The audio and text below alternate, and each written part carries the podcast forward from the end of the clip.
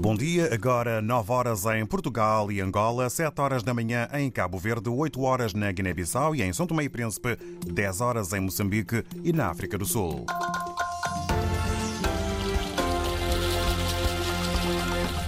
Agora, os temas em foco nesta edição. A missão militar do Bloco Europeu para Moçambique pode estar no terreno nos próximos meses, é o que acaba de dizer em Lisboa o chefe da diplomacia da União Europeia, Josep Borrell. Perto de 2 milhões de moçambicanos passaram a viver abaixo do limiar da pobreza devido às dívidas ocultas no país. São números avançados pelo Centro de Integridade Pública. Em eh, Cabo Verde, eh, continua eh, o plano de vacinação. Cabo Verde, que está em estado de calamidade por mais 30 dias. Toda a informação já a seguir no jornal que agora tem início com Paula Borges. É Josep Borrell quem o diz. Poderão ainda ser necessários alguns meses para preparar a missão de treino que será enviada para Moçambique.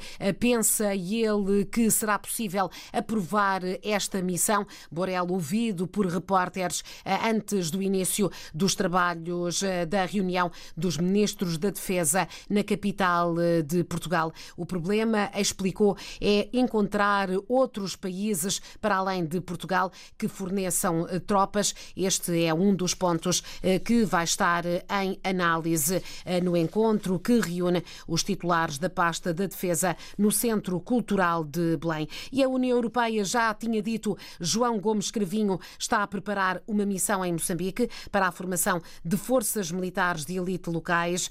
João Gomes Cravinho adiantou que, nesta altura, já se encontra em território moçambicano uma equipa de técnicos.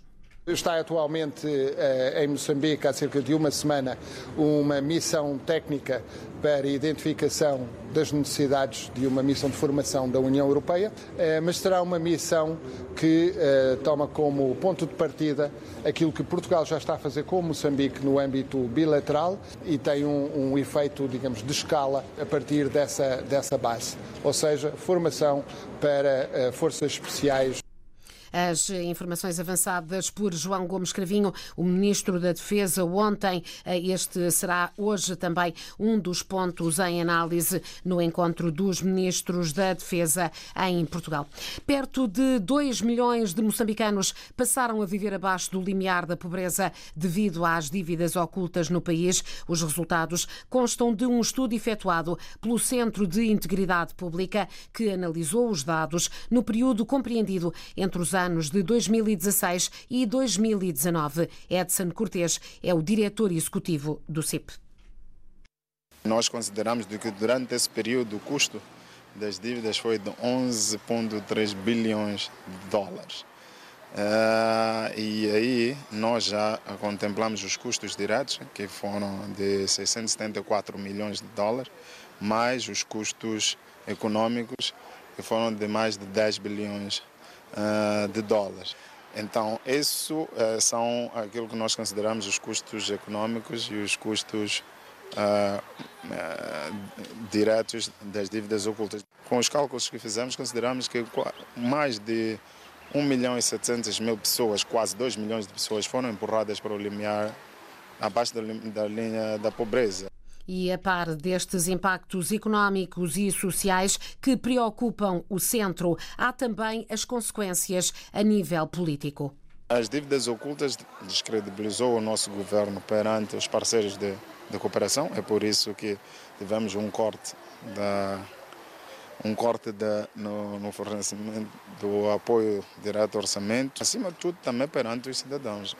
Os moçambicanos hoje no geral, acreditam menos nos seus governantes as declarações de Edson Cortes, do CIP, o Centro de Integridade Pública, as dívidas contraídas pelas empresas Ematum, MAM e Proíndicos, com aval do Estado, mas sem o conhecimento do Parlamento, lesaram o país e os cidadãos em cerca de 2 mil milhões de dólares. Levaram também a que os parceiros de Moçambique no plano internacional suspendessem em 2016 toda a ajuda direta ao orçamento de Estado.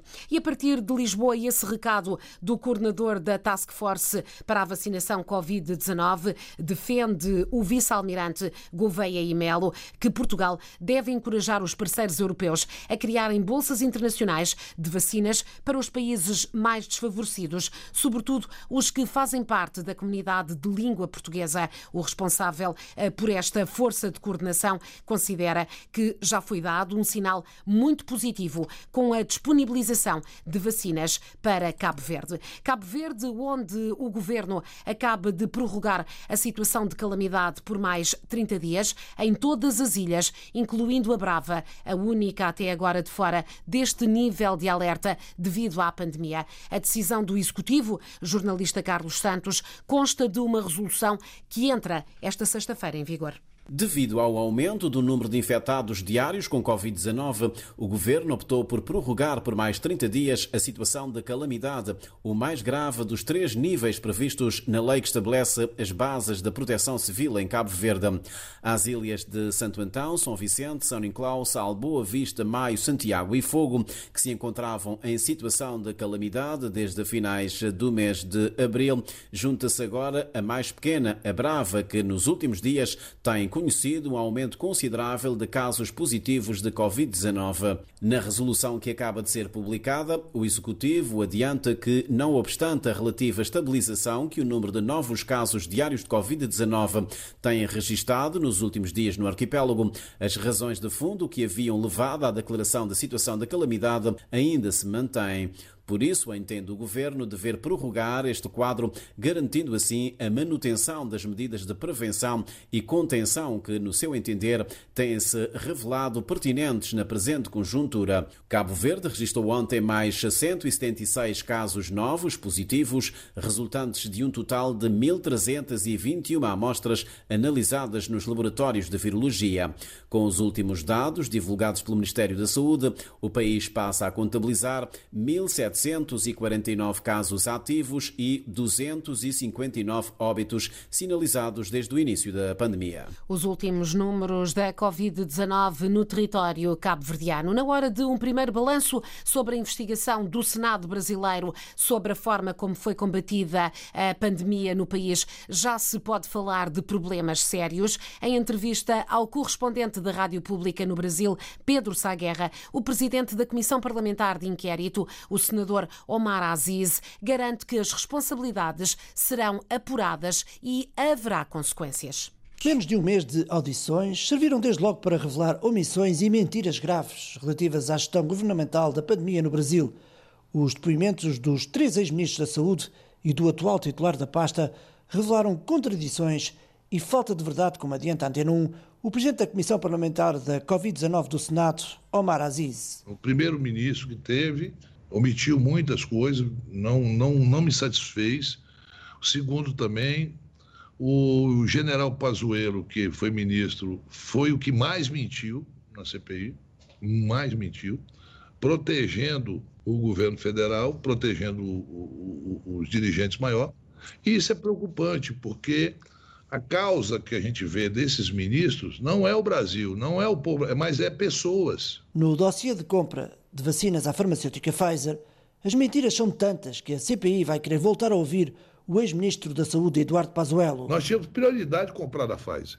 A Pfizer mandou carta para todo mundo e não teve uma resposta durante meses. Não tem argumento para isso. Não tem justificativa para isso. O preço era igual para todo mundo. Era 10 dólares, era 10 dólares para o Brasil, era 10 dólares para Portugal, era 10 dólares para qualquer país do mundo. Quando a procura é maior do que a oferta, não.